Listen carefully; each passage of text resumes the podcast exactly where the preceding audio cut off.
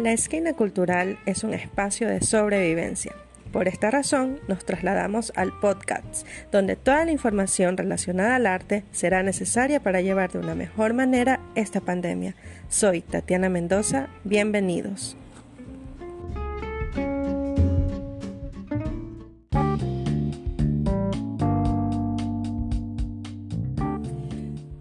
A todos mis queridos radioescuchas. Estamos aquí en la esquina cultural y bueno, el día de hoy tenemos un programa, nuestro programa número 11, con nuestra querida Amanda Pazmiño.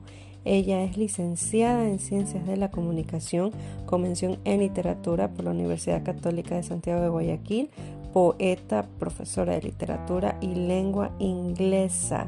Ella también es embajadora eh, cultural en la FIL de Lima del 2012, eh, ganadora del Slam No Bombardé en Guayaquil, FIL Guayaquil 2012, tercera mención del Festival de Poesía. Iliana Espinel Cedeño 2013, seleccionada en la primera convocatoria de poesía de la editorial Despertar 2017 con la plaqueta Recorrido de Abismo Loja, Ecuador.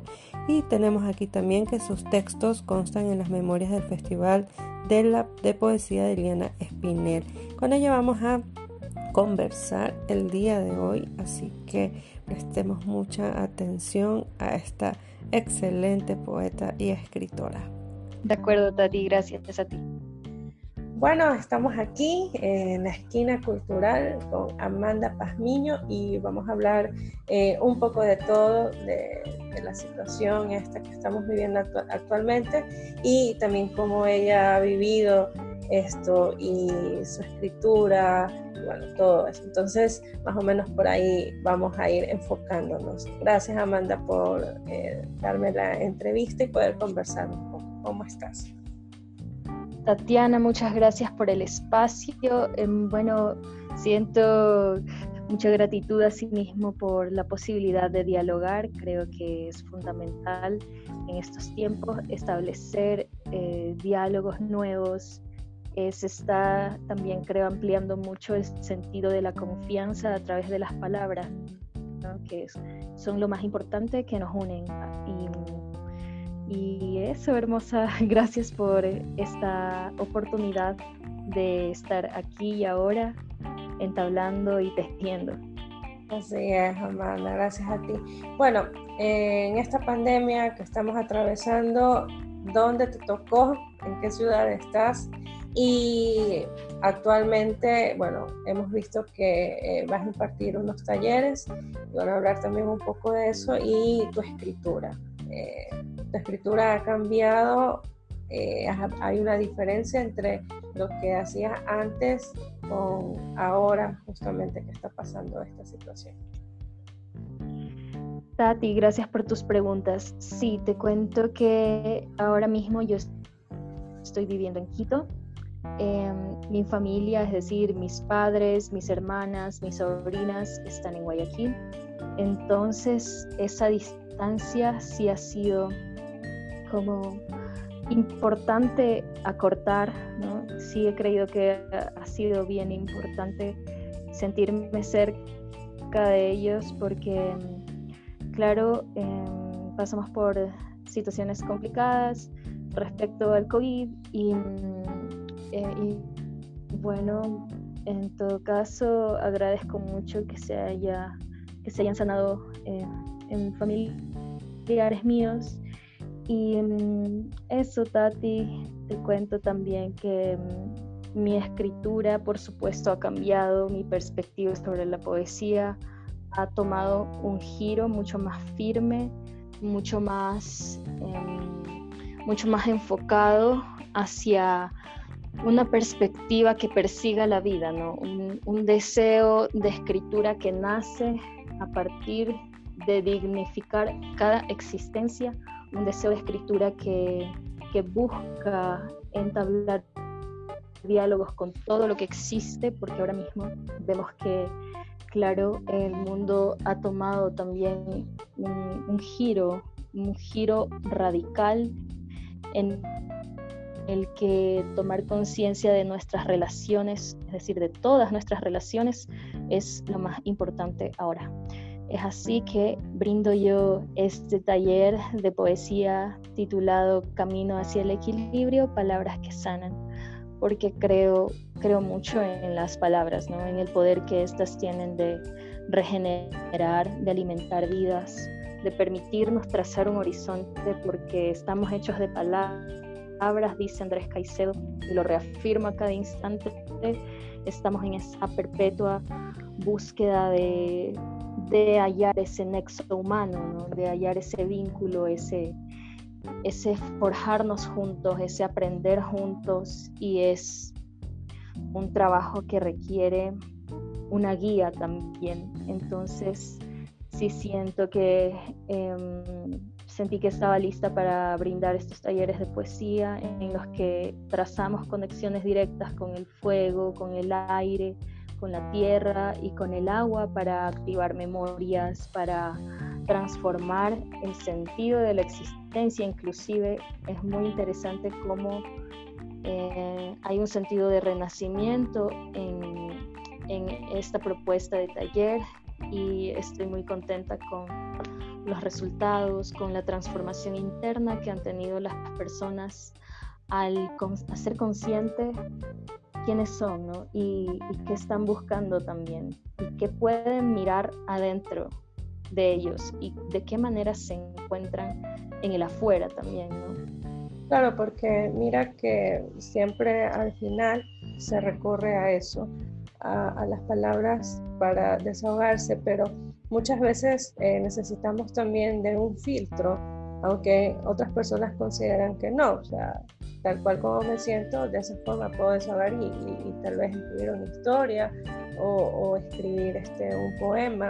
Entonces, más o menos, eh, con todos estos elementos que, de que tú estás hablando, cómo también eso se puede este, hacer un filtro para que también salga algo eh, que realmente diga, wow, o sea, no puedo creer que haya tenido todo esto adentro. Sí, mira, es, es muy importante en, en, todo proceso vital como dejarlo por sentado también, porque creo que la escritura también nos organiza mucho, ¿no? Es una forma como, como tú dices, claro, al final hay una sorpresa y dices, wow, todo esto llevaba adentro y está muy bien ponerlo sobre la mesa, ponerlo sobre escrito y más allá del canon o del no canon eh, o de las tendencias, de las corrientes, de las temáticas que estén eh, presentes ahora mucho más, em, creo que es un ejercicio interno, ¿no? que, que tiene su lugar y es valioso en tanto, en tanto hay un reencuentro con una misma, con lo que está viviendo, con lo que está entendiendo de la vida y con lo que va soltando también, ¿no? Porque eh, ese ejercicio de, transcribir, de traducir lo que va sintiendo, sí es un ejercicio de soltar. Entonces, eh, la, escritura como un desapego también tiene un, filtro interesante, ese deseo de, ok, este dolor ya no me pertenece, perfecto, ya quedó escrito y listo. Claro, es también como una catarsis que, que hace en este caso el autor para poder eh, ver lo que ha escrito y decir, bueno, a eso no, no quiero regresar. Y, pero también está el otro lado de que de repente nos volvemos dependientes de lo que escribimos y es como que se necesitara de cierta forma el dolor para poder seguir escribiendo sobre lo mismo, ¿no? ¿Tú, tú cómo ves también ese otro lado de la, de la poesía? Yo creo mucho en las palabras que transmutan, claro, yo justamente sobre eso estaba reflexionando con una amiga anoche. Em, yo leo poesía que, que yo que escribía, por ejemplo, a los 16, a los 18 y era eh, una poesía que, tenía un, dolor ahí guardado, un dolor.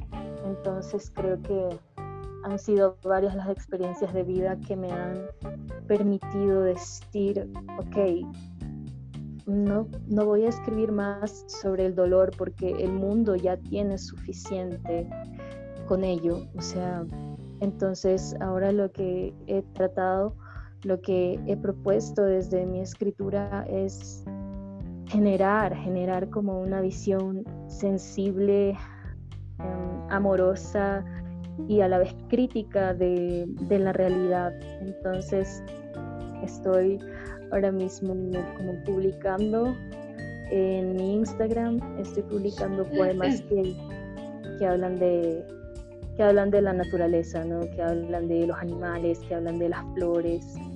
Em, y, creo que ahí es donde se sostiene la vida también. Entonces, em, claro, ver, ver, el lado bueno de las cosas también, porque como tú mencionabas, sí, el, de repente eh, pensar solamente en el dolor y que ese sea el único elemento para poder escribir, saber que hay otros en los que también puedo eh, hacerlo parte y tal vez de una mejor forma, eh, no sé, aflorar y, y, tener otras, otros sentimientos, ¿no?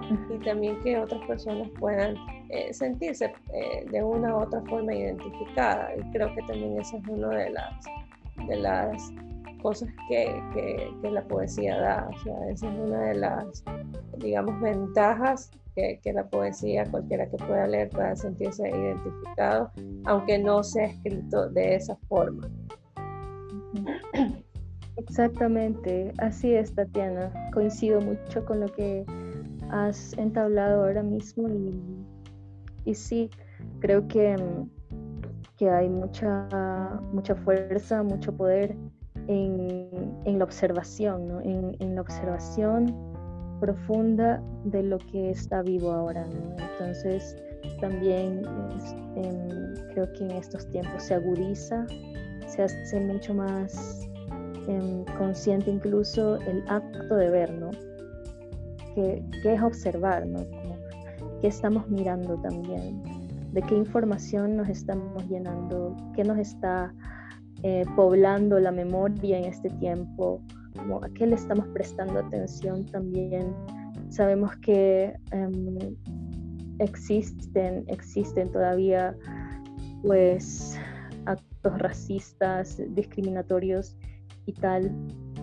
Entonces yo siento, yo creo que la mejor manera de responder hacia eso es creando vínculos humanos más fuertes con todas las personas que conocemos, con nuestros amigos, con nuestra familia, entonces este es un tiempo de, gran, transformación humana y yo creo que, que todo ese dolor va a transmutar y va a generar puertas que antes no habíamos visto. Claro, ¿y cómo tú llegaste a esta conclusión? O sea, ¿cómo eh, de repente dijiste, bueno, vamos a, también iniciar este taller, pero me imagino que primero hiciste una introspección como para llegar ahora a esto de, enseñar y ser una guía para personas que quieran eh, estén interesadas también en este taller. Sí, Tati, la verdad es que yo creo que eh, todo empezó a tomar mayor fuerza cuando vine a vivir aquí a Quito entonces pude ser más consciente de mis raíces, pude mirarlas con, amor y con ternura. ¿no? Hay, por supuesto, todas, todos somos hijos e hijas del mestizaje, entonces he mirado hacia atrás eh, bien profundo y claro, hay una herencia indígena y la verdad es que esa herencia indígena nos abarca, nos abarca, nos hace... Em, justamente como revisar ¿no? cuáles han sido las sabidurías en las que se, han sostenido civilizaciones enteras, ¿no? Y, y, de qué manera han buscado esa fuerza para renacer, ¿no? De qué manera han, han tenido una ética del cuidado y del respeto por la vida, de qué manera han logrado... Eh, pues establecer ese vínculo más allá de lo humano, con la tierra, con el aire, con el fuego y, con el agua. Entonces, em, claro, yo lo que estoy haciendo es desde mi posición de mujer mestiza, eh, traer esas memorias, traer ese, ese vínculo, esa, esa fuerza elemental de, de los elementos que sostienen nuestras vidas. ¿Crees que los seres humanos al, al final eh, sí logren después de esta pandemia ser otros? ¿O crees que realmente, eh, digamos, tuvimos esto, pero luego vamos a regresar a hacer eh, lo mismo? O sea, eh, la conciencia que, que, nos dio esta pandemia se nos nos la quitamos una vez que que pase esto, que no sabemos cuándo, pero que en algún momento terminará. Mira, yo creo que, que ahora mismo cada persona está transitando, em, algunas personas están transitando un infierno, algunas personas están transitando em, espacios que nunca antes habían tocado de sí mismas. Ahorita mismo eh, creo que es una decisión em, elegir la supervivencia, elegir el, autocuidado, elegir eh, el cuidado de los demás también. Entonces, creo que sí va a haber un cambio de mentalidad bastante fuerte, bastante fuerte porque ahora mismo estamos entendiendo que, eh, que no vivimos solos, que no vivimos solas, que eh, es real extrañar, que es real amar, que es real em, estar presentes. Entonces, yo creo definitivamente que se están creando lazos eh, sensibles de maneras que antes no estaban, de maneras que antes em, no existían. Y, y mantengo esa fe. Y creo que han habido muchísimas oportunidades hermosas. Pude escuchar a Raúl Zurita leer en vivo en Zoom y creo que esa fue una oportunidad que no habría tenido si en, otras circunstancias eh, ahora me he unido mucho más a mi familia. Entonces son cosas que, que sí han cambiado mi perspectiva totalmente de, de qué es lo que realmente importa. Claro, porque es obvio que le hemos dado mucho más valor eh, digamos, a la vida, porque esta pandemia ha traído muertes de gente muy cercana y te das cuenta que es tan frágil todo. Entonces, el hoy es lo único que tenemos seguro. Mañana no, pero siempre entra esta situación de, la ansiedad, de saber qué, qué me espera, qué quiero, qué puedo. Sí, creo que esa es esa es una, eh, una decisión, como, bueno, saber que, que la vida es un instante y que somos apenas caminantes y, y, entonces ahí en ese, en ese latir, en ese devenir del presente es donde hay que ubicarnos siempre porque vivir en el pasado puede ser muy doloroso, así como vivir en el futuro también puede ser muy doloroso. Entonces, ¿qué podemos hacer en el hoy? ¿Qué puedo decir hoy? ¿Qué puedo em, fortalecer hoy en mí? ¿De qué manera me puedo reconstruir? Y, si algo duele tan profundo, ok, duele y, y está bien sentir dolor, es, es un proceso humano y vale, y vale mucho y también es, es lindo reconocer que aprendemos a trascenderlo juntas, juntos y también en un trabajo interior. Así es, perfecto eso, esa, eso que mencionaste al último, transitarlo.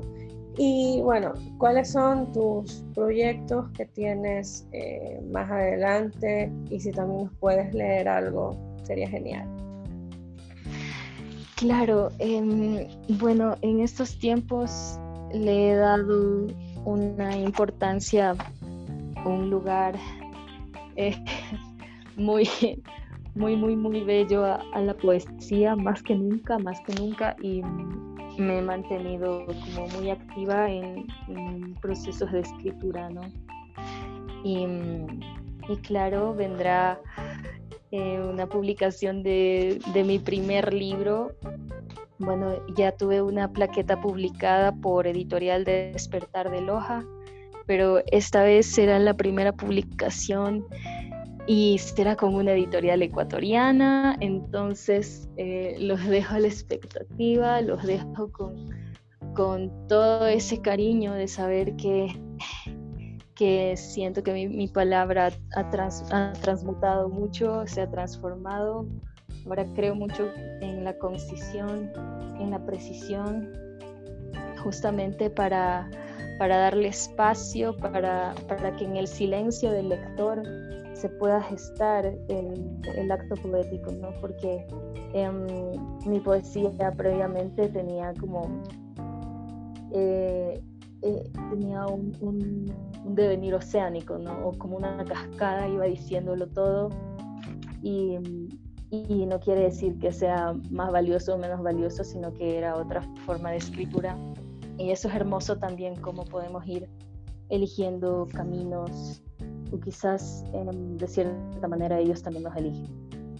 Claro, pero qué bueno. Y, bueno, todavía no puedes decirnos el título del libro o la editorial que es con la que va a salir publicada. La sorpresa. Eh, preferiría que sea una sorpresa y, mm, y, yo estoy re contenta de este proceso, de este proceso. Entonces, eh, cuando, cuando todo esté ya listo, entonces lo sabrán enseguida. Perfecto. Felicitaciones por, por, eso. Y es bueno, ¿no? Saber de que tú misma te das cuenta del cambio que, que has tenido y es, es increíble eso, porque al final nosotros no somos y no debemos ser como el agua estancada, sino que siempre ir, ir cambiando, porque esa es la idea de estar con vida, de cambiar, de, de no ser los mismos. Exactamente, exactamente, justamente en las palabras que tú dices es real, ¿no? Que existen los ciclos, que existe la fluidez del agua, que existe la transformación del fuego y, y toda la dirección que toma el aire, ¿no? Entonces son, son varios elementos que, que nos permiten reconocernos también. Y, gracias, de verdad me, es muy importante, es un honor para mí que una mujer que escribe me haga preguntas profundas también, me hace muy feliz, de verdad Sí, Amanda. Sí, es, de verdad ha sido es una conversación bastante este, interesante porque eh, la escritura sí te, te, ayuda, te cambia, pero también tienes tú que, que lograr de, que, de no ser la misma, o sea, de que esa escritura vaya cambiando también contigo, porque si no ahí, ahí se va a sentir un ruido, ¿no? Entonces, e, es, muy bueno. Y ya para ir eh, finalizando, eh, me gustaría que, que, nos leyeras algo para... Perfecto. Muchas gracias. Este poema se titula No hay cuerpos vacíos. Un cuerpo es un corazón ardiendo en su fuego azul de madrugada. Un cuerpo que ama, un cuerpo que es su espejo, es un territorio de oxígeno y sangre que trae el día y restaura la compasión de su vuelo un cuerpo que despliegue el derecho a la caricia es un cuerpo que derrumba pactos de violencia. Es real que un cuerpo origen deviene un tejido de palabras que nutren y sanan sin mordazas. ¿Qué es el deseo sino un cuerpo multiplicado que labra el amor como el más consciente de los dioses? El deseo no es un fractal que nace de un caos herido. Errado es querer destruir al otro, que es tu espejo, mar y sombra de tu propio cuerpo. ¡Wow! He quedado impactada. Increíble. Gracias, de verdad, muchas gracias Amanda por, por esta entrevista, por hablar eh, de estos temas que muchas veces nosotros creemos que, que ya lo sabemos y que de todas formas es muy necesario y es una forma también de decir estamos vivos y, hay, que, hay que hablarlo, hay que escribir, hay que manifestarlo y, hacerlo, ¿no? Entonces, gracias Amanda por, ser, estar aquí, aquí, en la esquina cultural y por, por habernos también dado esa sorpresa que más adelante también saldrá publicada. Gracias a ti, Tatiana, y que la esquina cultural siga para adelante con esa generosidad y con ese amor tan grande que, que existe en las palabras y el diálogo entablado. Así es. Bueno, nos vemos. Muchas gracias. Listo, Tatiana, un abrazo. Gracias a ti.